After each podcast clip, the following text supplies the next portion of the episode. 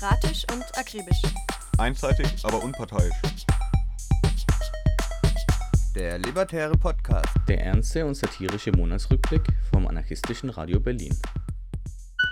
Hallo und herzlich willkommen zum Novemberrückblick des anarchistischen Radio Berlins. Draußen liegt gerade Schnee, es ist kalt, es ist grau. Ihr habt es hoffentlich warm, idealerweise einen Kaffee oder einen Tee bei euch und seid bereit, die nächsten Minuten zu genießen. Wir beschäftigen uns heute mit dem Projekt der anonymen Anwohnenden, machen ein bisschen Werbung für das dezentrale soziale Netzwerk Mastodon und führen ein Interview zu Krieg und Nationalismus mit dem Blick auf den Balkan. Zum Schluss fragen wir uns mal wieder, wo herrscht sie denn, die Anarchie? Vorher aber noch ein, zwei Infos. Am Mittwoch, den 21.12., sind wir um 21 Uhr wieder als A-Radio Durchbruch live im Radio. Empfangen könnt ihr uns dann auf 88,4 MHz in Berlin oder der 90,7 in Potsdam. Ihr habt Fragen zum A-Radio, Anregungen oder wollt mitmachen?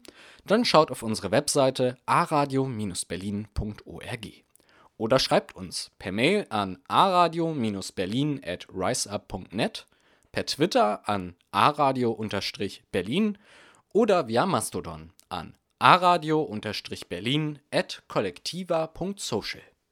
Und jetzt gibt's den Newsflash, was im November so los war. Internationaler Tag gegen Gewalt an Frauen. Graz, Österreich. Am 25. November, dem Internationalen Tag gegen Gewalt an Flinterpersonen, fand in Graz eine Demo statt, um den Mord an Gina Amini als staatliches Feminizid zu entlarven und patriarchale Gewalt in Österreich anzuprangern. In Österreich wurden im Jahr 2022 bisher 28 Frauen von Männern ermordet. 27 davon durch einen Ex-Partner, Bekannten Verwandten oder durch ein männliches Familienmitglied. Gewalt gegen Menschen, die aus binären Geschlechterrollen ausbringen, steigt zudem durch rechtsextreme Hetze stetig an. Die Aktivistinnen der Demo prangern das dahinterliegende Problem an, das Patriarchat. Und sie ziehen eine Parallele zwischen den Feminiziden in Österreich und dem Mord an Gina Amini, denn durch rechtliche, ökonomische, religiöse und emotionale Abhängigkeit, in der sich viele Flinterpersonen auf der ganzen Welt befinden, wird Gewalt begünstigt begünstigt und diese muss überall bekämpft werden. Frauen leben Freiheit, Jin Jihan Asadi. Twitter sperrt CrimeThink. Tesla. Am 25. November sperrte Elon Musk auf Drängen eines rechtsextremen Trolls das Twitter-Konto @crimethink. Hier die große Überraschung: Musks Intention bei der Übernahme von Twitter hatte nichts mit freier Meinungsäußerung zu tun, sie zielt darauf ab, Opposition zum Schweigen zu bringen und Raum für die extreme Rechte zu schaffen. Wir unterstützen CrimeThink natürlich bei ihrem Versuch, eine Offline-Initiative ins Rollen zu bringen. Whose Tweets? Our Streets Erfolgreiche Abmahnung des Verfassungsschutzes Freiburg. Das Freie Radio Dreieckland war mit einer Abmahnung gegen das Landesamt für Verfassungsschutz erfolgreich. In der Abmahnung ging es um ein Bild eines freien Journalisten, das Radio Dreieckland auf seiner Website veröffentlicht hatte. Es zeigt eine Demonstration anlässlich einer Häuserräumung am 11. Dezember 2021 in der Freiburger Innenstadt. Ohne die hierzu erforderliche Erlaubnis zu erbitten, hatte der Inlandsgeheimdienst das Bild zur Illustration eines Artikels benutzt und soll nun 1500 Euro bezahlen. Das Amt bot zunächst einen Vergleich mit Verschwiegenheitspflicht an, die KlägerInnen haben dies jedoch nicht akzeptiert. Der bebilderte Beitrag des Verfassungsschutzes trug den Titel Linksextremismus. Im Fall des geklauten Bildes stören sich die AbmahnerInnen nicht nur an der Urheberrechtsverletzung, sondern vor allem daran, dass der Verfassungsschutz meint, eine Art Blog betreiben zu müssen, auf der er politische Ereignisse kommentiert, was Aufgabe der freien Presse ist und die gleichzeitig staatsfern sein muss. Wir sagen Haha und Fuck off Verfassungsschutz. CDU-Politiker findet bezahlbaren Wohnraum. Berlin. Dahlem, ein ganz normales, begrüntes Wohnviertel in Berlin. In Parknähe liegt auch das neue Eigenheim von Jens Spahn in Fußweite zu Christian Lindner, 285 Quadratmeter Wohnfläche, Wintergarten und Atelierzimmer. Wie der Blick auf den Garten, so ist die ganze Immobilie. Ein Traum. Nach verzweifelter Suche hat nun also auch Jens Spahn mit Partner endlich eine bezahlbare Traumimmobilie gefunden. Geschätzter Kaufpreis 4,6 Millionen Euro. Damit stellt er sogar Christian Lindners Schuppen in den Schatten und bleibt ebenso ein paar Fragen zur Herkunft des Geldes schuldig. Wir finden, kriminelle Clans enteignen jetzt. Mord an Ferhat Mayouf. Neueste Entwicklung Berlin. In Berlin wurde nun Strafanzeige gegen einen Mitarbeiter des Knastes Moabit gestellt. Am 23.07.2020 verstarb der 36-jährige Ferhat Mayouf an einer Rauchvergiftung im Knast Moabit. Die Justiz sprach von Suizid, aber wir und die Angehörigen wissen, das war Mord. Nun hat Ferhat Mayoufs Bruder Strafanzeige gegen die Mitarbeiter der JVA Moabit gestellt und ist damit einen weiteren Schritt im Kampf um Aufklärung gegangen. In Ferhats Fall wird der Rassismus und die Menschenfeindlichkeit deutscher Behörden mal wieder besonders sichtbar. Es reiht sich ein in eine Vielzahl von Morden an People of Color durch deutsche Polizistinnen, Justiz und Behörden. Wir stehen auf der Seite von Ferhats Bruder und wir wollen sie bei ihrem Kampf um Aufklärung unterstützen. Da juristische Prozesse leider viel Geld kosten, bitten Criminals for Freedom für weitere direkte Unterstützung außerdem um Spenden. Link findet ihr in den Show Notes. No Justice, no Peace. Protestperformances gegen Airbnb-Anbieter während der Corona-Pandemie, Stewardessen vor Berlins neuesten öffentlichen Toiletten oder patriarchatfreie Zonen. Das alles findet sich im Repertoire der Künstlerinnengruppe Anonyme Anwohnende. Schon die selbstgewählte Anonymität weckt jedoch die Frage, wer sich hinter der Gruppe verbirgt. Die anonymen Anwohnenden sind ähm, ein queer-feministisches Künstlerinnenkollektiv. Das mit vielen Stimmen redet. Die im öffentlichen Raum intervenieren. Wir mischen uns ein. Was als Idee zweier KünstlerInnen begann, hat sich längst vergrößert. Neben einer größeren Themenvielfalt sind auch mehr Menschen dazugestoßen. Ursprünglich waren wir zwei Leute, die damit begonnen haben, also die uns, äh, wir haben uns überlegt, dass wir gerne als KünstlerInnen mehr politisch auch aktiv werden wollen und haben uns überlegt, so ein Kollektiv zu gründen, das sich in erster Linie mit dem Recht auf Wohnen beschäftigt. Das war so die Ausgangssituation und dazu haben wir dann einen Aufruf gestartet, den möglichst weit verbreitet und zu einem ersten Treffen eingeladen. Und genau, da kamen dann einige, ich glaube so knapp 20 Leute. Und einige von denen gibt es immer noch. genau, so kam das zustande. Der Name kam allerdings später erst dazu.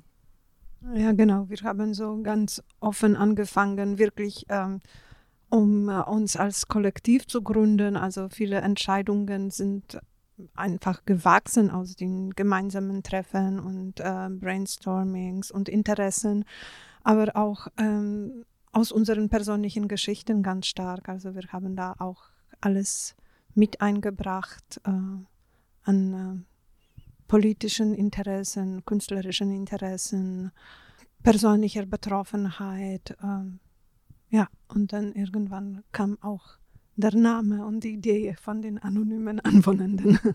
Anonyme Anwohnende, was erstmal wie eine Selbsthilfegruppe klingt, bietet doch in Wahrheit viel mehr. Dabei geht es auch dort um Dinge, von denen wir alle abhängig sind. Ist es auch. Äh, ich, ja, ich wollte gerade sagen, eigentlich ist es auch sowas. Also ähm, wir sind offen für die Sorgen unserer Mitmenschen und ähm, MitbürgerInnen ähm, dieser großen Stadt. Ähm, wir treffen uns regelmäßig an geheimen Orten und äh, auf versteckten Wege findet man uns und dann tauschen wir uns sozusagen über unsere Probleme aus, anonym und offenherzig und schmieden Pläne, um die Welt zu verbessern und ähm, nehmen dabei keine Drogen. Meistens. Ja, unsere Droge ist eigentlich das Wohnen. Also wir äh, sind alle davon abhängig, äh, ziemlich abhängig, eine Wohnung zu haben und, äh, und irgendwie wohnen zu müssen. Genau, und so, so hat es angefangen, dass wir uns darüber ausgetauscht haben, dass so richtig ohne geht nicht oder wird es schwierig und ähm, ja, erfordert aber im Alltag manchmal Kompromisse oder äh, ist mit äh, bedrohlichen Lebenssituationen verbunden. führt zu starker Beschaffungskriminalität. Ich sage nur Lohnsklaverei. Auf welcher Seite die Kriminalität dann sitzt, das kann man jetzt diskutieren, aber natürlich, also wir müssen dann auch Miete zahlen, also auch ein zentrales Thema für die anonym Anwohnenden oder eher etwas, wogegen wir auch sind irgendwo. Neben dem Themenblock von Gentrifizierung und Wohnen widmen sich die anonymen Anwohnenden auch dem Patriarchat und sind in der Nachbarschaft aktiv. Doch was bedeutet das genau für die Gruppe?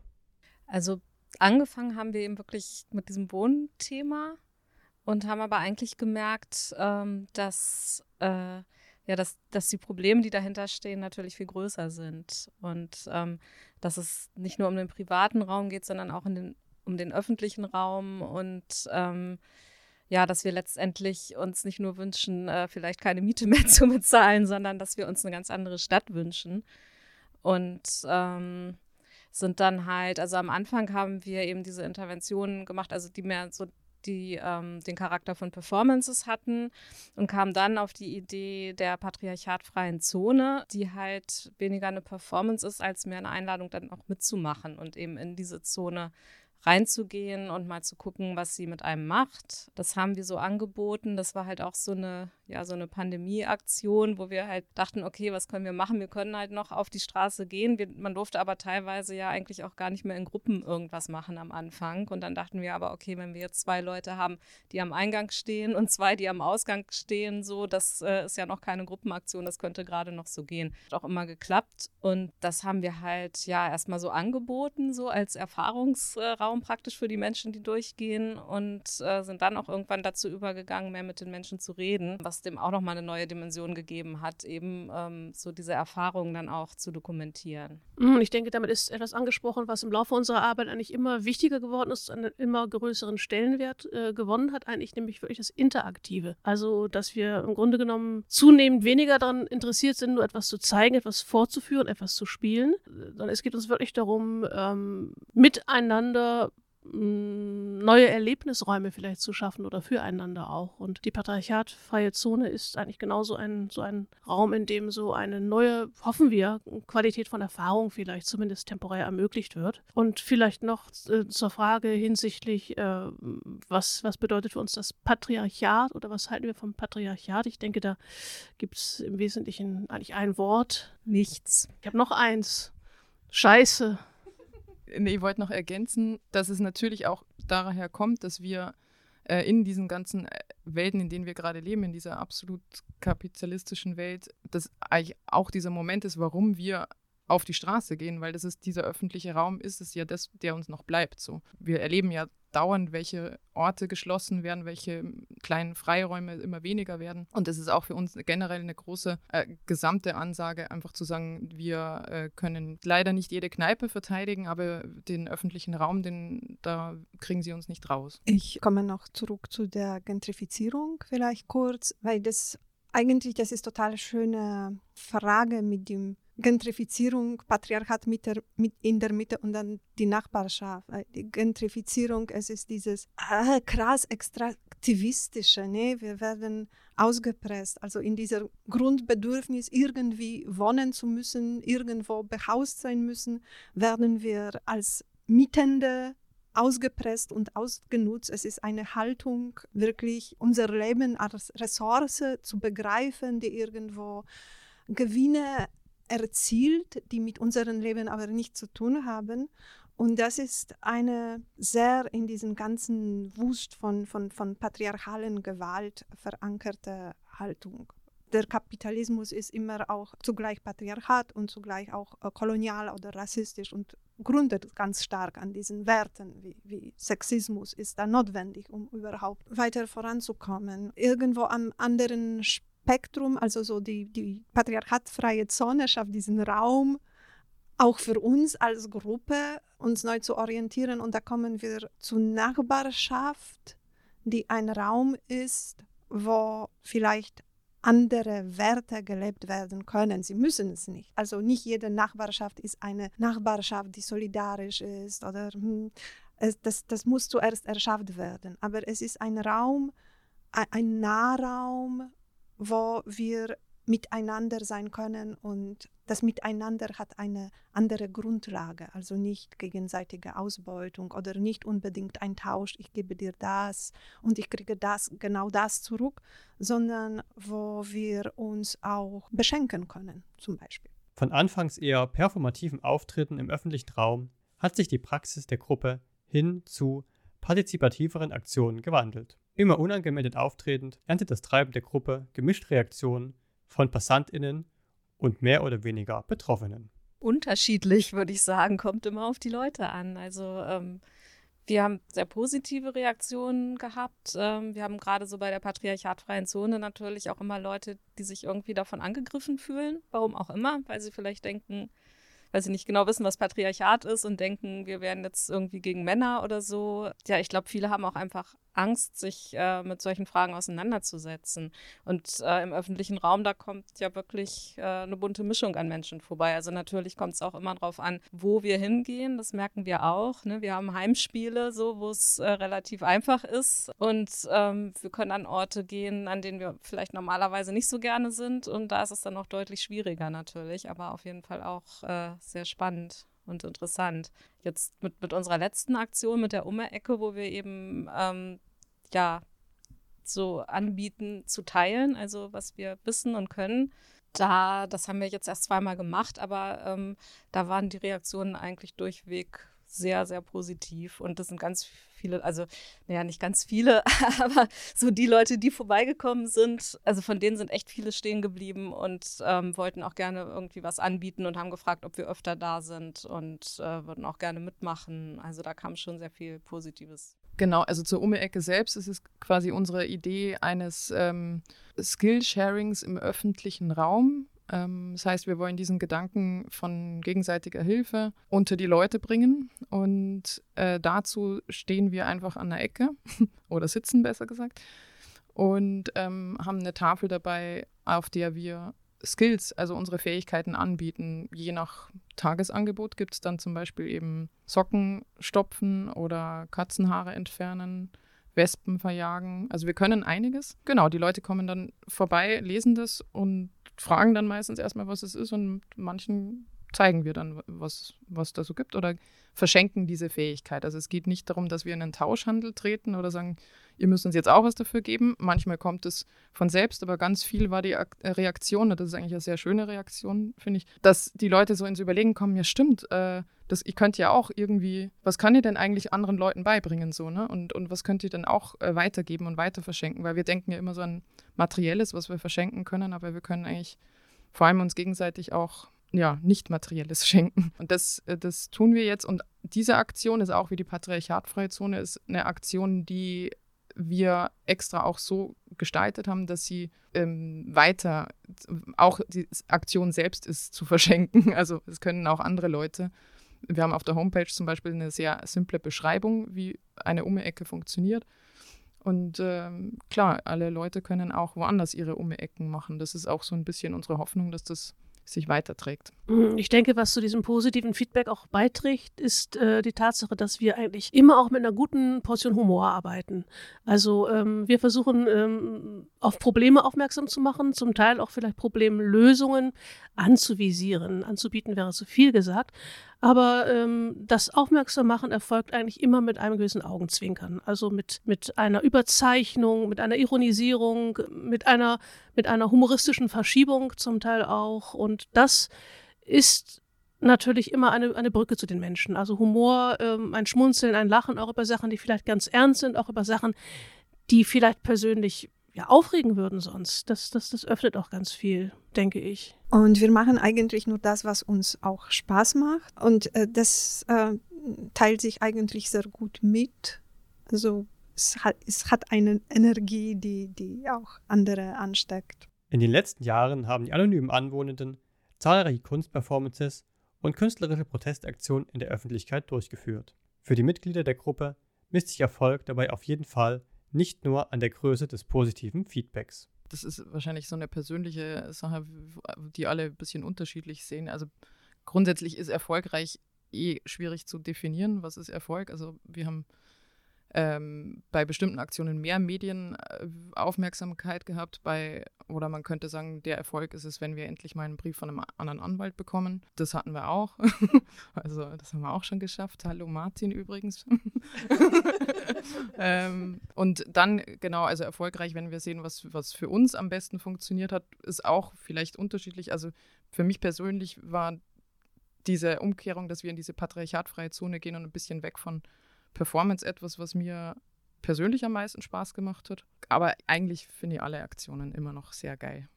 Hm, das ist, was gerade schon angesprochen worden ist. Die Frage ist, ist Erfolg, dass möglichst viele Leute applaudieren oder dass viele Leute lachen oder dass Leute stirnrunzelnd weitergehen und sich vielleicht Gedanken über das machen, was sie gerade erfahren haben oder dass sie kalte Füße kriegen vielleicht oder sogar richtig wütend werden. ist alles eine Form von Erfolg. Ja, natürlich gibt es auch Aktionen, die, die dann ein, ja, Heimspiel war das Wort schon, wo man dann eine, eine, eine Aktion macht vor einem relativ zustimmenden, von vornherein zustimmenden Publikum, wo es dann weniger vielleicht Konfliktives gab. Ich denke da an unsere Cops versus Cotti äh, Show. Ähm, da war die kritisierte Seite nur nicht anwesend, leider. Iris ist ja nicht gekommen. Aber ja, das Stichwort Heinz wurde schon gesagt. Also mir hat es wahnsinnig viel Spaß gemacht, den leidenschaftlichen äh, Liebhaber, den, den Polizisten, dieses, also ich denke, da steht dann auch ein Berufswechsel an. Also ich glaube, ich muss vielleicht doch noch Richtung Recht und den Husten nicht rausschneiden. Ordnung umsatteln. Also Erfolg kann ich jetzt auch nicht wirklich sagen. Ähm, und Spaß macht tatsächlich alles auf, auf seine eigene Art und Weise. Ich glaube, also, was mir besonders Spaß gemacht äh, hat, äh, war natürlich auch äh, Heinz, unser Kopf. Die Verwandlung war echt sehr interessant. Wir hatten auch diese, diese Aktion vor den Waldtoiletten, äh, wo wir uns sozusagen als so eine Art äh, Stewardessen verkleidet haben, die dann eine Einweisung machen in diese Toilette. Und das hat einfach, also diese ganze Aktion war auch wahnsinnig lustig, die erstmal sich auszudenken und dann die richtige Verkleidung zu finden und äh, dann am Ende auch wirklich da zu stehen und zu merken, dass es auch bei den Leuten ankommt, so, weil es teilweise schon sehr absurd war. Also, dass sie auch so die Botschaft äh, verstehen, ähm, das hat auf jeden Fall auch äh, richtig Spaß gemacht, ja. Ja, eigentlich habe ich da nicht viel dazu zu sagen. Also die, die waren alle auf ihre Art und Weise erfolgreich. Also schon bei der allerersten Aktion haben wir wirklich die äh, Betroffenen auf der anderen Seite so richtig aufgescheucht. Also die Investoren rundum um Park Gleis Dreieck haben bei der Polizei angerufen und sich erkundigt, was da eigentlich stattfinden soll, weil die schon im Vorfeld irgendwie sich Sorgen machten. Das fühlte sich schon erfolgreich. Also wir haben wirklich die Zielgruppe erreicht eine der Zielgruppen. Und ähm, die ähm, Hostbusters waren wirklich so eine so Straßentheater, was auch viel Aufsehen erregte. Und Anwaltsbriefe, genau. Und äh, wir haben vor allem die, die äh, pandemische Zeit wurde mehrmals angesprochen. Und das ist die Zeit, wo es gerade für per Performance-Gruppen äh, schwer geworden sind. Und wir sind so richtig ins Fahrt gekommen und wir haben immer uns Mittel und Wege gefunden, um das, um Aktionen zu machen, die trotz, die möglich waren, also die mit genügend Abstand, also das war alles in, in das Konzept eingearbeitet, die Abstände, die, die Masken, die äh, und es, es war möglich, wir waren gar nicht ausgebremst und wir machten das weiter. Und äh, eben dieses äh, Airbnb-Thema war auch Thema, was, äh, was aktuell und brennend war damals. Und wir haben ein Mittel und Wege gefunden, das als so Shaming-Performance in äh, zwei Stufen sogar umzusetzen. Also ja, finde ich auch ein Erfolg. Wer schon mal selber humoristische und witzige Interventionen im öffentlichen Raum geplant und durchgeführt hat, kann sich die Arbeit der Gruppe sicher vorstellen. Doch wie kommen all die Themen und Aktionsideen zustande? Also ich glaube, ein Aspekt ist, dass wir alle so, so gemeinsam wir arbeiten und so sehr wir uns immer wieder treffen, aus unterschiedlichen auch Kontexten kommen zum Teil.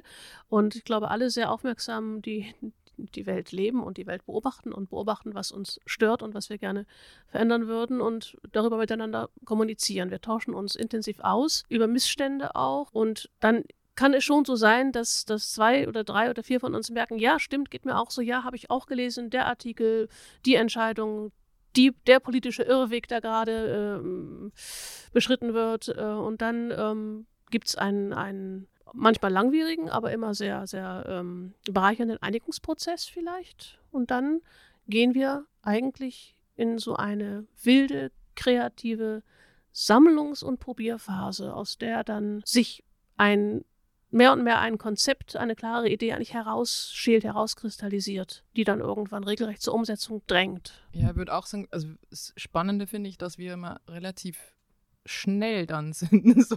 Also es kommt immer so, also wenn dann mal so ein Faden da ist, das könnte manchmal ein bisschen länger dauern, bis irgendwie so diese, der Punkt gefunden ist. Also zum Beispiel jetzt, ähm, gerade für die letzte Aktion haben wir halt schon auch wieder länger überlegt, weil wir zum Beispiel überlegt haben, wie, wir wollen mal ein bisschen weg von diesem Shaming-Prinzip und vielleicht in eine andere Richtung denken. Da was dafür zu entwickeln ist, dauert ein bisschen und plötzlich, wenn man es dann hat, dann geht es eben ziemlich schnell und wir sind auch nicht so die, also natürlich haben wir alle einen künstlerischen Anspruch auch bei dem Ganzen, aber es ist wichtig, dass es eben geschieht auch und dass wir jetzt nicht jetzt irgendwie sagen, wir bleiben jetzt noch irgendwie ein halbes Jahr im irgendwie im Proben und dann gehen wir raus oder so, sondern das ähm, wir sind da ziemlich gut im Improvisieren, würde ich mal sagen. Naja, und wir sind auch ähm, in verschiedenen auch aktivistischen Strukturen tätig und zwar in verschiedenen und da bringen wir auch ähm, so Themen, die gerade brennen mit und das, was du angesprochen hast. Also ich kenne das auch ein bisschen, dass äh, die aktivistischen Strukturen und die künstlerischen Prozesse, das sind wirklich zwei verschiedene Timings und es ist an sich finde ich eine Kunst, das zusammenzubringen und diese, diesen Mut zu finden, auch manchmal zum Beispiel schneller zu arbeiten, weil du willst jetzt was zu einem Thema sagen, nicht in einem halben Jahr. Also. Nachbarschaftshilfe und patriarchatfreie Zonen. Dort liegen die Pläne der Anwohnenden. Dabei soll es auf jeden Fall partizipativ weitergehen.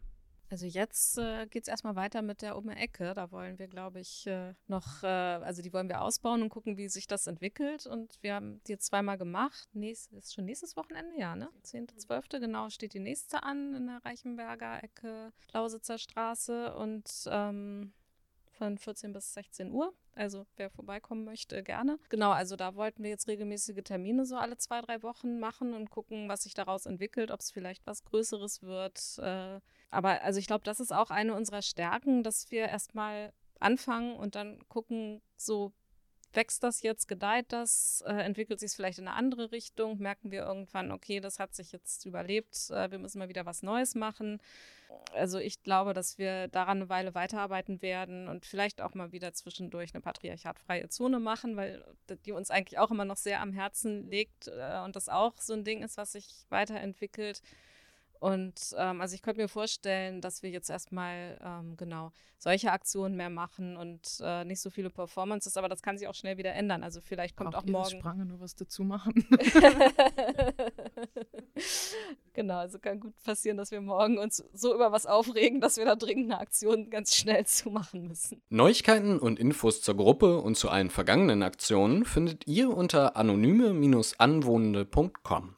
Wer sich das Treiben gerne aus nächster Nähe ansehen möchte, sollte sich am Samstag, den 10. Dezember, nach Kreuzberg aufmachen. Zwischen 14 und 16 Uhr geht's an einer Ecke der Reichenberger Straße nämlich rund. Social Media ist bislang von kapitalistischen Großkonzernen geprägt. Facebook, Twitter, Instagram und so weiter. Seit Jahren gibt es aber auch dezentral organisierte, nicht kommerzielle, quelloffene Alternativen. Die ermöglichen es, unabhängig vom verwendeten Dienst miteinander zu kommunizieren und bilden damit das sogenannte Fediverse, Federated Universe, also ein Universum der freiwilligen Zusammenschlüsse. In letzter Zeit erhält insbesondere die Kurznachrichtenplattform Mastodon Zulauf. Das folgende Audio haben wir von einem Mobi-Video von Kollektive ausgeliehen. Darin werben sie für eine anarchistische Mastodon-Instanz, aber auch für den Umzug ins Fediverse insgesamt. Für den Social-Media-Giganten Twitter waren die letzten Wochen eine sehr turbulente Zeit. Mass exodus, mass resignations. It's kind of a sad violin. The company might be on the verge of dying. In seinem Kreuzzug gegen liberale Kräfte im Silicon Valley hat Elon Musk sein neues 44 Milliarden Unternehmen in Brand gesteckt. Advertisers are fleeing. Musk has hinted at bankruptcy. Wir sagen, lass es ruhig brennen. Das ungehemmte Ego des reichsten Kindkopfs der Welt hat uns eine unvergleichliche Gelegenheit beschert. Lasst sie uns am Schopfe packen. Dies ist unsere Chance, die sozialen Medien selbst neu zu erfinden und unsere Beziehung zu ihnen. Das vergessene Versprechen des Internets wiederzuentdecken, neue digitale Welten in der brennenden Schale der alten aufzubauen. Gemeinsam. Die alten Paradigmen gehen zugrunde. Es ist längst an der Zeit, dass jene, die dieses miserable System überwinden wollen, ihre Abhängigkeit von den datensammelnden Überwachungsplattformen abstreifen, die unsere Feindinnen erschaffen haben. Kollektiver.social ist eine Mastodon-Instanz von und für Anarchistinnen. Sie ist ein kleiner Knoten in einem größeren dezentralen Netzwerk namens Fediverse. Im Gegensatz zu anderen Twitter-Alternativen wie Q oder Hive sind Software und Apps dieses Netzwerks Open Source, wobei jeder Server eigene Regeln aufstellt, frei vom Einfluss werbegesteuerter Algorithmen und milliardenschwerer Tech-Pro-CEOs. Das Potenzial liegt auf der Hand, aber es liegt an uns, was daraus zu machen. Deswegen rufen wir alle auf, sich einzubringen. Wenn du Mastodon bislang nicht kennst, Richte einfach ein Konto bei kollektiver.social ein oder bei einer der vielen anderen Instanzen im Netz mit offener Registrierung. Wenn du mit Mastodon bereits vertraut bist, wäre vielleicht ein eigener Server eine Option. Hast du vielleicht Geldmittel über, die du kollektiver zur Verfügung stellen willst? Möchtest du deine Zeit einbringen, um mit Moderation oder Übersetzungen auszuhelfen? Kannst du programmieren oder IT-Netzwerke aufbauen? Dann tritt mit uns in Kontakt. Gemeinsam können wir etwas Besseres aufbauen.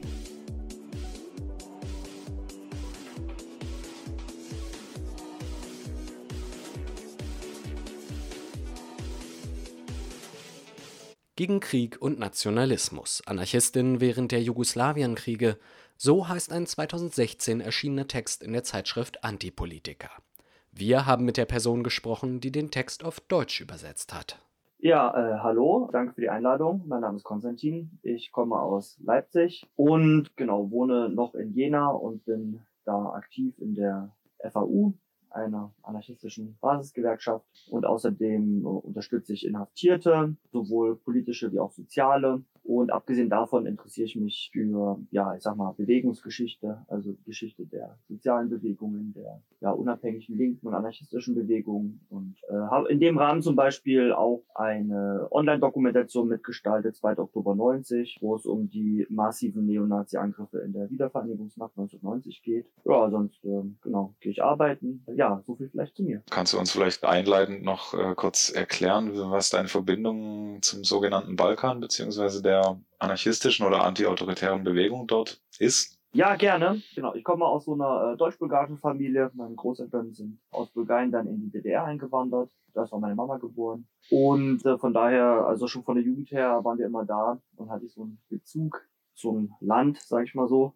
Und ich war dann auch noch mal nach dem Zivildienst, war ich auch noch mal ein Jahr in Rumänien gewesen und im Studium ein Jahr in Griechenland und ja, habe in der Zeit eben viele Leute dann irgendwann auch aus der anarchistischen Szene von da kennengelernt, aus der feministischen Bewegung. Und ähm, ja, so seit 2014 bin ich so angedockt an, an balkanweites Netzwerk von, von Anarchisten, Anarchistinnen. Die organisieren beispielsweise einmal im Jahr eine äh, Buchmesse für die ganze Region, die jedes Jahr in einer anderen Stadt und in einem anderen Land stattfindet. Ja, die ist jetzt nächstes Mal im Juli in Ljubljana, Slowenien. Ja, genau. Und so habe ich viele ja, spannende äh, Leute kennengelernt aus, äh, ja, von da, mit denen ich Kontakt halte und mich austausche. Und ansonsten habe ich jetzt in Bezug auf die Region noch ein ähm, Buch übersetzt, und zwar die Autobiografie eines m, bulgarischen Anarchisten, der 2019 im Alter von 99 Jahren äh, gestorben ist. Alexander Nakov heißt der.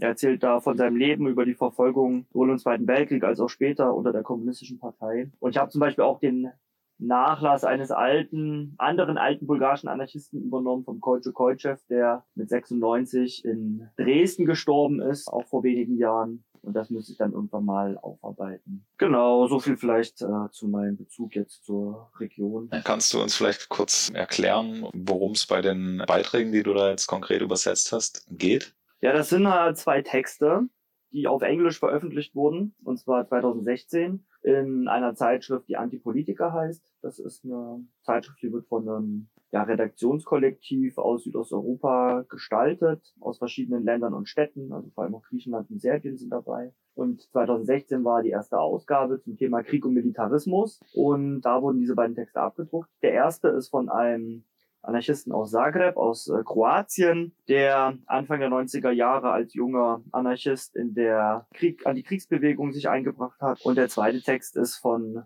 einem, ja, auch antiautoritären Aktivisten aus Serbien, Igor Seke, der in den 90er und 2000ern dort sehr aktiv war in der Kriegsdienstverweigerungsbewegung und äh, auch in der antimilitaristischen Bewegung, der selber auch ein äh, einer der ersten Kriegsdienstverweigerer in, in, in Serbien war. Und in den Texten geht es darum, wie diese Leute und auch ihr Umfeld und ja, die Szene damals während des Krieges, ja, wie die die Zeit erlebt haben, was sie versucht haben, auf die Beine zu stellen gegen den Krieg und äh, auch gegen, sag ich mal, den Nationalismus ihres jeweils eigenen Staates. Und die habe ich dann aus dem Englischen übersetzt, die beiden Texte und wir haben die als Broschüre jetzt abgedruckt. Das ist ungefähr der Inhalt. Kannst du uns vielleicht, um da ein bisschen reinzukommen, ein grobes Bild zeichnen, wie die Lage damals im jugoslawischen Raum allgemein aussah und vielleicht auch in der anarchistischen Bewegung, dass du vielleicht zeitlich so ein bisschen eingrenzen magst, worum es dir dabei geht und äh, uns das vielleicht einfach so ein bisschen näher bringen kannst? Ja, naja, wie im ganzen Ostblock war natürlich auch Jugoslawien in einer totalen Krise, wirtschaftlich, sozial, politisch und so weiter. Und äh, wie auch im ganzen anderen Ostblock ist der Nationalismus ja wirklich sehr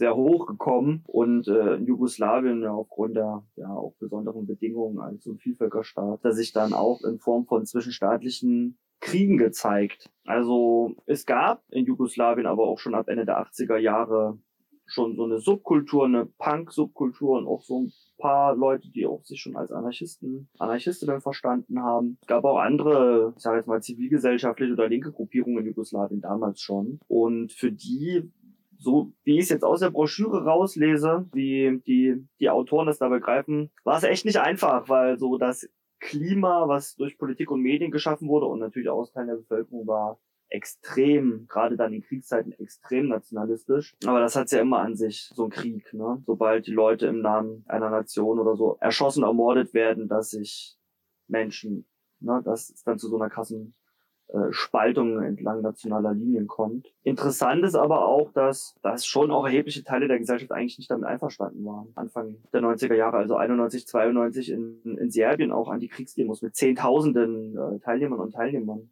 gab auch in Sarajevo in Bosnien, ganz kurz bevor der Krieg ausgebrochen ist, auch eine riesen Antikriegsdemo mit 100.000 Menschen aller Nationalitäten. Es gab ja auch Zehntausende Kriegsdienstverweigerer und auch ja Flüchtlinge, die die Länder verlassen haben, um nicht dienen zu müssen. Also da gab es schon auch erheblichen, na, also ein Teil der Bevölkerung, der überhaupt nicht einverstanden war damit, aber naja, sie hatten nicht die Mittel, diesen Krieg zu verhindern. Ja, und in all dem irgendwie waren dann auch die, die Anarchos mittendrin. Und kannst du sagen, aus welchen Kontexten damals sozusagen die antimilitaristischen Zusammenhänge entstanden sind? Weil du sagst, es gab ja jetzt große Massendemos gegen den Krieg. Dann gab es ja auf jeden Fall auch schon einige Aktivistinnen, die da vorher wahrscheinlich ähm, eine Basisarbeit geleistet haben. Und dann würde mich daran eben auch noch interessieren, ob äh, sozusagen anarchistische Gruppen erst in dem Kontext äh, sich äh, ausgebildet haben oder ob es sozusagen schon anarchistische Gruppen gab, die ihr Wissen oder ihre Arbeitsweisen äh, in diese entstehende antimilitaristische Bewegung einbringen konnten? Na, es gab, ähm, glaube ich, aus verschiedenen Richtungen Bemühungen, eine Bewegung gegen den Krieg aufzubauen. Also vielleicht so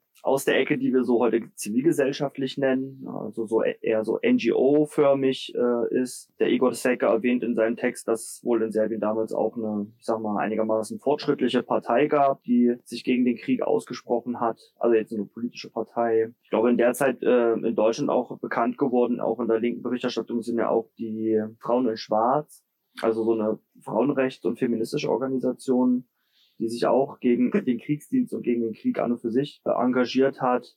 Also es gab da in der Zeit aus äh, verschiedenen Ecken der, der, der Gesellschaft äh, solche Bemühungen. Und die Anarchos, naja, es gab ja, also schreibt äh, der, der Mitstreiter aus, aus Zagreb, schreibt in seinem Text, dass es schon vor dem Krieg auch so einzelne Personen, einzelne Grüppchen gab. Man kann das jetzt aber nicht unbedingt eine große Bewegung nennen. Und die waren ziemlich klar, ziemlich klar waren die gegen den Krieg. Also die haben dann schon mh, hm, noch bevor der Krieg angefangen hat, tatsächlich eine Gruppe gegründet in Zagreb, die äh, SAPO, die Zagreber anarcho-pazifistische Organisation, so haben die sich damals genannt, wobei äh, von denen in den ersten Kriegsmonaten dann, also als der Krieg ausgebrochen war, viele auch geflüchtet sind aus dem Land, damit sie eben nicht eingezogen werden zur Armee. Und die haben dann auch mit den anderen Strömungen zusammengefunden.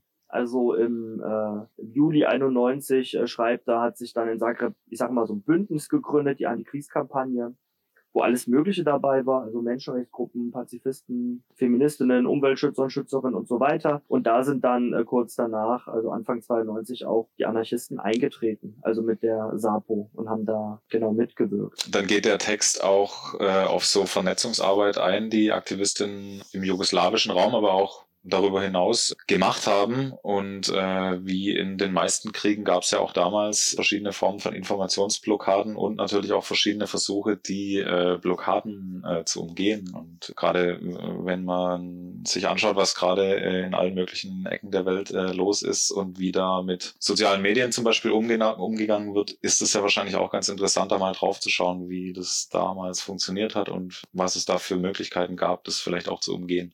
Ja, was der Autor des ersten Texts schreibt, ist, dass in den Medien in Kroatien in der Zeit total äh, nationalistisch berichtet wurde.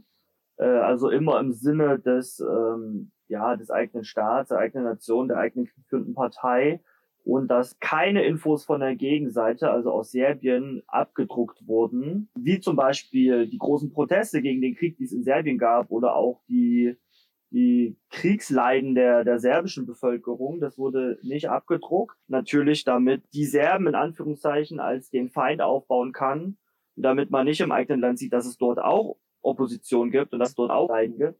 Weil dann war es ja auch jetzt nicht möglich, irgendwie als Serbien zu schicken, geschweige denn äh, einfach mal darüber zu fahren. Es war ja die Grenze nun eine Kriegsfront geworden. Und daher äh, haben die, die Anarchisten, nicht nur die, aber ne, um die geht es jetzt in der Broschüre, versucht irgendwie ja diese Informationsblockade zu brechen und haben da, da eine Ausgabe einer Zeitung äh, rausgebracht, in der kritisch berichtet wurde.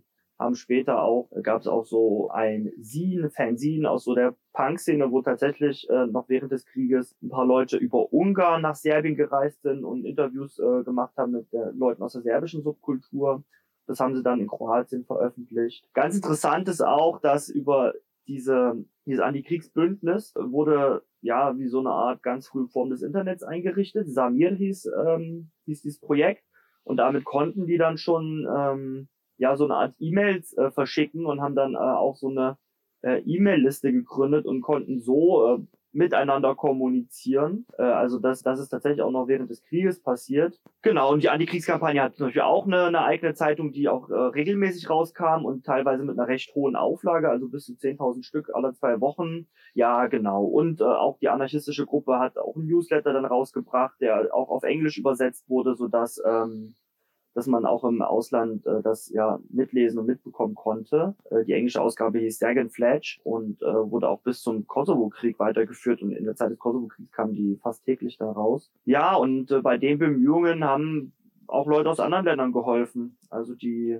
diese erste Zeitung der in Italien gedruckt. Ich glaube auch, dass diese Frühform von Internet da auch aus Deutschland mit Inf also infrastrukturell unterstützt wurde. Und äh, dann nach dem Krieg wurde dann, haben, wurden dann auch erste Treffen mal gemacht, weil die Leute, die hatten sich dann ja auch vernetzt. Die konnten zum Beispiel eben über diesen E-Mail-Verteiler miteinander kommunizieren. Die hatten sich aber noch nie gesehen oder persönlich kennengelernt. So gab es dann 1998 in Ungarn so zwei erste Treffen, die, die noch eher kleiner ausgefallen sind und 2000 äh, gab es dann ein großes Treffen mit über 100 Leuten in Bosnien, in so einem Ökodorf. Ja, da ist ein ganz, ganz wertvolles äh, Netzwerk entstanden. Aus diesen ähm, Bemühungen, diese Informationsblockade und auch diese hochgezogenen Grenzen zu überwinden.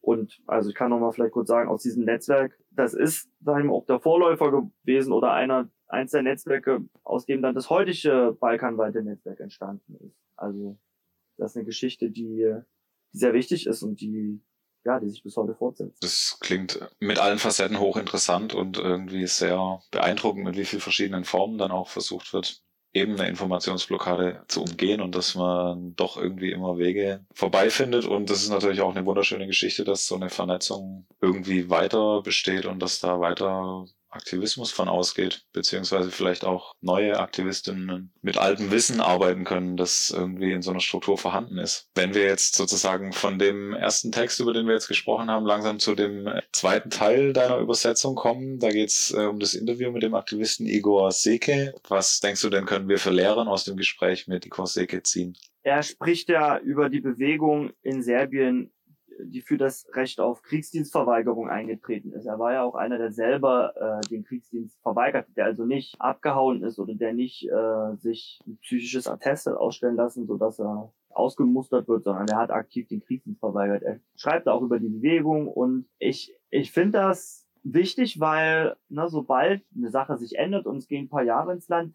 dann hält man das ja so schnell für selbstverständlich. Aber also in Deutschland haben wir jetzt keinen Kriegsdienst. Aber ich war selber zum Beispiel noch die letzte Generation, die sich entscheiden musste, ne, gehe ich, lass ich mich zur Bundeswehr einziehen oder verweigere. Ich habe verweigert, habe dann Zivildienst gemacht, das war 2010. Also das ist ja nicht mal 15 Jahre her, dass es die, die, die, die Wehrpflicht noch gab. Es ist auch nicht so lange her, dass äh, hier bei uns dieser Zivildienst wirklich eine, eine sehr, sehr, sehr unangenehme und schwierige Alternative war und dass es wirklich normal war zu dienen. Also ich sage mal zu DDR-Zeiten zu sagen, ich gehe nicht zur Fahne und ähm, ich äh, mache hier einen Bausoldat, das war sehr schwierig durchzusetzen und das hat dir viele Probleme bereitet. Und das ist also in den 80er Jahren noch in der Oppositionsszene hier bei uns ganz großes Thema gewesen, ja, Kriegsdienstverweigerung. Also ich finde genau, man, man darf nicht vergessen, dass überhaupt nicht selbstverständlich ist, dass wir heute keinen Kriegsdienst haben. Und so ist es ja auch gar nicht in allen Ländern. In Griechenland zum Beispiel gibt es noch die Wehrpflicht. Und klar, man kann da irgendwie auch versuchen, sich ausmustern zu lassen, aber an sich gehen da viele junge Männer, ja, gehen da zur Armee. Und es gibt da beispielsweise einen aktiven Kampf auch aus der anarchistischen Bewegung gegen diesen Kriegsdienst. Es gibt ist keine Massenbewegung, sind nicht viele, aber es gibt so schon einige Dutzend junge Männer aus der anarchistischen Bewegung, die äh, aktiv den Kriegsdienst verweigern und die teilweise richtig, richtig viele Probleme dafür kriegen. Also mehrere Gerichtsprozesse, äh, Strafgelder in Höhe von 6000 Euro jeweils, das Verbot, das Land zu verlassen und so weiter und so fort. Also es ist in anderen Ländern auch noch ein, ein laufender und sehr wichtiger Kampf. Also ich glaube, ja, also diese ganze Bewegung gegen den Kriegsdienst, die sollte nicht in Vergessen, Vergessenheit geraten und das kann so ein Beitrag da, dazu sein. Und sonst, ja, kann man noch Verschiedenes äh, draus ziehen. So ein, eine Sache, die auch bespricht in dem Interview ist, dass ja wirklich sehr, sehr viele Leute mh, hm, das Land verlassen haben, Serbien. Also er, er spricht davon über eine halbe Million Menschen oder noch mehr. Und ähm, dass das aber jetzt nicht dazu geführt hat, so die politischen Verhältnisse zu ändern. Das sind Diskussionen die mir auch bekannt. Vorkommt hier noch so aus DDR-Zeiten, wo auch die Frage war, na, mache ich rüber, stelle ich Ausreiseantrag oder hau ab oder bleibe ich im Land, das eigentlich mir unerträglich geworden ist, aber wo ich ähm, vielleicht etwas verändern möchte. Ja, ich denke, da gibt es so einige Punkte, wo man sich vielleicht wiedersehen kann, so auch in dem Interview oder so anknüpfen kann. Wenn wir jetzt gerade schon über Kriegsdienstverweigerer gesprochen haben, dann würde ich jetzt gerne nochmal fragen, was hältst du denn von der aktuellen Debatte oder mehr oder weniger aktuellen Debatte rund um Deserteurinnen oder Kriegsdienstverweigerinnen, die eventuell in Russland den Kriegsdienst verweigern oder vielleicht auch aus der Ukraine flüchten, weil sie dort auch nicht dienen wollen. Was denkst du, was wir da noch mehr machen sollten, was, was wir vielleicht vergessen haben, weil wir uns einfach in den letzten Jahren nicht mehr intensiv damit beschäftigt haben, was das eigentlich bedeutet? Na, ich bin natürlich dafür, in allen Ländern, in allen kriegführenden Nationen, die zu unterstützen, die sagen, wir möchten, wir möchten den Kriegsdienst verweigern. Wir, wir tun das auch oder wir machen eine politische Kampagne dafür, dass das Recht auf Kriegsdienstverweigerung anerkannt wird. Das schreibt der, der Igor Seke, das haben sie in Serbien tatsächlich geschafft am Ende. Er, er schreibt, ne, die Wehrpflicht haben sie nicht abgeschafft, die wurde ja nur ausgesetzt. Aber so bis zu diesem Schritt hat die Anerkennung des Rechts auf Wehrdienstverweigerung eine wichtige Rolle gespielt. Und ansonsten da muss man in Deutschland auch wachsam bleiben. Ich meine, die haben diesen Bundeswehretat um eine 100 Milliarden Euro erhöht. Dann gab es irgendwann wieder solche Diskussionen, ob man nicht einen Wehrdienst wieder einführen soll oder irgendeinen staatlichen Zwangsdienst. Ich finde, da muss man halt, ja, wachsam bleiben, weil das nicht einmal gegeben ist und damit bleibt es so, sondern kann ja durchaus passieren, dass sie solche Pflichtdienste auch wieder in Deutschland einführen. Und ich finde, da sollten wir ja, und zu Wort melden. Gedanken sind die, mit, die du mit der Übersetzung von den Texten gerne noch so ein bisschen auffrischen würdest oder als Debattenbeitrag wieder einbringen würdest, dass man da aufmerksam bleibt? Es gibt ja eine große Diskussion über den Ukraine-Krieg und die, die Meinungen gehen da sehr weit auseinander. Also ich habe zum Beispiel gesehen, so in Südosteuropa gab es Leute, vor allem so, zum Beispiel aus Slowenien und Griechenland, die waren, sind sehr deutlich und lehnen jegliche Beteiligung der Antiautoritären in der Ukraine an am Kriegsgeschehen ab weil sie nicht finden, dass man sich ja für eine Demokratie oder seinen eigenen Staat abknallen lassen sollte. Dann gibt's wieder andere, zum Beispiel Bulgarien und ich hatte auch den Eindruck in Rumänien, die haben gesagt, sie können das schon nachvollziehen, das ist eine super bedrohliche Situation mit dem Putin und ähm, außerdem ist nicht an ihn zu urteilen, was man in der Ukraine machen sollte. Und die haben das sozusagen Beteiligung der Antiautoritären ja am Kriegsgeschehen. Und äh, ich sehe auch in meinem Umfeld in na, in Deutschland auch viel Ratlosigkeit so. Ne? Man ist ja eigentlich gegen Krieg und dann kommt sowas und dann ist auch nicht mehr so ganz klar, wie man sich positionieren soll. Diesen Beitrag, der ist jetzt nicht sonderlich theoretisch oder super ausgeklügelte politische Argumentation, aber es ist eine konkrete Erfahrung aus unserer Geschichte, die gar nicht so lange zurückliegt die man vielleicht in diese Debatte einfließen lassen kann. Ich finde es wichtig, eben auch zu schauen, ja, was haben unsere Leute denn in der Vergangenheit gemacht? Wie sind wir denn in der Vergangenheit mit solchen Situationen umgegangen? Und eine konkrete Erfahrung ist die der Antiautoritären und der Anarchisten in, in Kroatien und Serbien. Und das wollte ich so mit einfließen lassen in, in die Debatte. Ansonsten bin ich der Meinung, dass es immer wertvoll ist, in der Bewegung über die Generationen, die verschiedenen Generationen hinweg miteinander in Austausch zu treten und kommunizieren und auch über die Ländergrenzen hinweg. Weil wir verstehen uns ja jetzt nicht nur als, keine Ahnung, als eine Bewegung in einem Land oder als eine Jugendszene, sondern wir verstehen uns ja schon als irgendwie eine größere gesellschaftliche Bewegung. Und ähm, da muss ein Austausch her, damit das auch Form annimmt und auch im Kopf oder ne, im Herzen irgendwie sich setzt. Fällt dir denn noch was ein, warum du Leuten, die vielleicht jetzt noch nicht überzeugt sind, auch ans Herz legen würdest, ebenfalls mal da reinzulesen? Es ist ja nur auch so, dass man diese ganze Geschichte der Jugoslawienkriege oft eher durch Forschung oder Journalismus oder im Unterricht oder an der Uni mitbekommt da kriegt man verschiedene sehr spannende und wichtige Perspektiven mit, aber ich finde es immer noch mal was anderes, eine Geschichte, die passiert ist, quasi zu sehen durch die Brille der eigenen Leute. Ich finde, so kann man immer noch mal eine ganz andere Perspektive mitbekommen und auch ein ganz anderes Verhältnis zu so einer Geschichte entwickeln und dann auch die vielleicht so als seine eigene Geschichte begreifen. Die Broschüre erhaltet ihr momentan bei Black Mosquito. In naher Zukunft hoffentlich auch in eurem Infoladen. Die entsprechenden Links findet ihr wie immer in den Show Notes. Was? Ist schon wieder Weihnachten? Nein, es ist Saint-Timier. Countdown zum internationalen anarchistischen Treffen in Saint-Imier in der Schweiz, Juli 2023. Ja, allzu viel Platz ist diesmal gar nicht übrig geblieben für den Countdown. Einen kleinen Impuls wollen wir euch aber dennoch mitgeben. Denn bis zum Juli 2023 ist ja noch viel Zeit und es gibt viel zu tun. Die hohen Preise für Lebensmittel und Energie zum Beispiel, die treffen uns ja momentan alle. Im November haben wir deshalb eine kleine Veranstaltung zur Inflationskrise gemacht, um uns darüber auszutauschen. Etwa über die Forderung, der Staat solle doch mal Robin Hood spielen. Ich finde es auch verkehrt zu fordern, ähm, dass man die Reichen enteignet, sondern ich finde es richtig, dass wir äh, dieses System, so wie es besteht, abschafft, dass es gar nicht mehr reich und arm gibt und dass es hier nicht irgendwelche St. Martins gibt, die entscheiden, welcher Mantel geteilt wird und wer den bekommt, sondern dass wir das als Gesamtgesellschaft gemeinsam entscheiden. Also das fände ich einen wesentlich progressiveren Ansatz, irgendwie als jetzt Reiche zu bitten, sie sollen noch einen Teil ihres Vermögens abgeben. Weil wir leben meiner Meinung nach, und da finde ich das Wort sogar richtig, in einer perversen Gesellschaft, wenn so jemand wie Elon Musk 400 Milliarden Privatvermögen hat und andere Leute hängen sich auf, weil sie irgendwie 2000 Euro Schulden haben. Also da finde ich moralisch, ehrlich gesagt, sollte man mal drüber nachdenken. Das finden wir auch. Deswegen organisiert euch, startet Aktionen, geht zu Demonstrationen damit nicht die Armen für die Krise zahlen. Aber am wichtigsten, seid solidarisch, helft einander bis zum Anarcho-Treffen im Juli 2023 in Saint-Imier und natürlich darüber hinaus.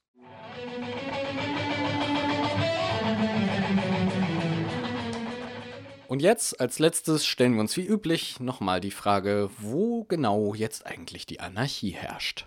Der Fall ist erledigt. Du bist hier nicht der Captain. Das ist hier keiner. Hier herrscht Anarchie. Hallo und willkommen. Wie so häufig ist die Anarchie derart umtriebig, dass wir mit unserer kleinen Presseschau gar nicht mehr hinterherkommen. Darüber freuen wir uns selbstverständlich. Hier einige der Meldungen, auf die wir nicht genauer eingehen werden. Der Tagesspiegel geht der Frage nach, gibt es Datenanarchie bei Meta? Die Westdeutsche Zeitung beleuchtet eine Revue zwischen Anarchie und Kritik in Wuppertal. Die Neue Züricher Zeitung konstatiert zur WM im ARD Morgenmagazin Früher war mehr Anarchie. Beim österreichischen Fernsehsender Puls24.at gab es ein kurioses und sehr langatmiges Wortgefecht während der Pressekonferenz der Wirtschaftskammer Österreich, als eine Gruppe von Klimaaktivistinnen die Bühne stürmte. Am Ende blieb dem WKO-Präsidenten nur folgendes Resümee übrig. In einer Demokratie sind wir nicht in einer Anarchie. Ja, das kann gut sein. Unter dem Titel Das höhere Gut und die Anarchie philosophiert auch der Leitartikel im österreichischen Kurier über Klimaaktivismus. Die Wirtschaftszeitschrift Capital weiß es ganz genau. Elon Musk ruft die Anarchie bei Twitter aus. So die Überschrift ihres Artikels. Darin wird Musk mit folgenden Worten zitiert. Wir werden sehen, was passiert. Ich freue mich über eure Vorschläge. Und weiter heißt es in dem Artikel, Musk-Fans würden dem wohl entgegnen, dass Twitter damit basisdemokratisch werde. Doch wer dem reichsten Menschen des Planeten zuhörte, musste vielmehr den Eindruck gewinnen, dass er bei Twitter zur Anarchie aufruft. Das klingt sehr vielversprechend. Und wir sind keine Musk-Fans, denn wir ziehen die Anarchie definitiv der Basisdemokratie vor. Aber wie stellt Musk sich das dann alles vor? Keine Ahnung, erklärte Musk. Das werden wir sehen. Und wenn nicht, nehmen wir es eben wieder zurück. Okay, dann muss nur noch er weg, dann können wir das alles mit freier Vereinbarung regeln.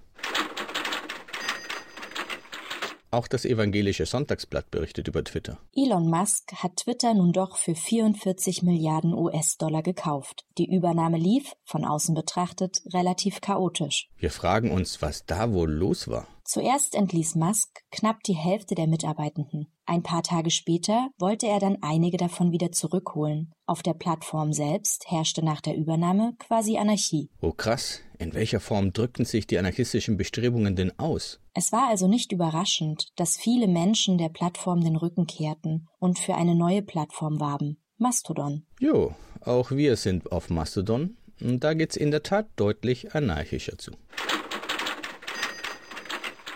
Die Wunsdorfer Auepost führt uns unter dem Titel Vor 100 Jahren Anarchie und Aufstand wegen hoher Preise. Wunsdorfer dringen ins Rathaus ein und bedrohen Bürgermeister und Stadträte. aus gegebenen Anlass in die Vergangenheit und schreibt Was Deutschland gerade erlebt, eine vor kurzem noch nicht für möglich gehaltene hohe Inflation, Energiekrise und wirtschaftlicher Einbruch, fand genau vor 100 Jahren schon einmal statt, allerdings in weit größeren Dimensionen. Es ist immer gut, Lehren aus der Vergangenheit zu ziehen. Was haben die Menschen denn damals so probiert? Auch im damaligen Wunsdorf bildeten sich kommunistische Komitees, die die kaum zu fassende Preisspirale zu stoppen versuchten, indem sie zum Beispiel selbst die Höchstpreise für in der Stadt gehandelte Waren festlegten. Der Magistrat wurde schließlich gezwungen, die Ausschüsse anzuerkennen. Doch im Artikel heißt es weiter, Am 27. November 1922, der damals auf einen Montag fiel, eskalierte die Lage, als die erpressten Zugeständnisse wieder rückgängig gemacht wurden. Die wütenden Wunsdorfer gingen auf die Händler los und wurden teils zu Plünderern. die hungernden Menschen, die zur Selbstorganisierung griffen, wurden in den darauf folgenden Tagen natürlich kriminalisiert. Aber da gibt's ja immerhin schon ein paar interessante Ideen.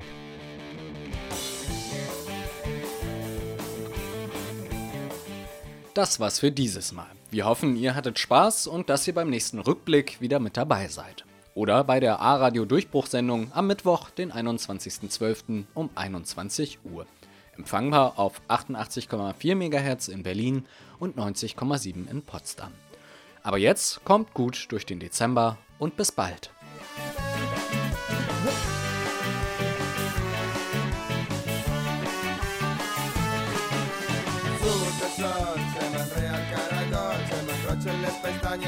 Caragol, se m'enrotxen les pestanyes, ara avui no tinc cara, la fava, com l'ull de Pinocho.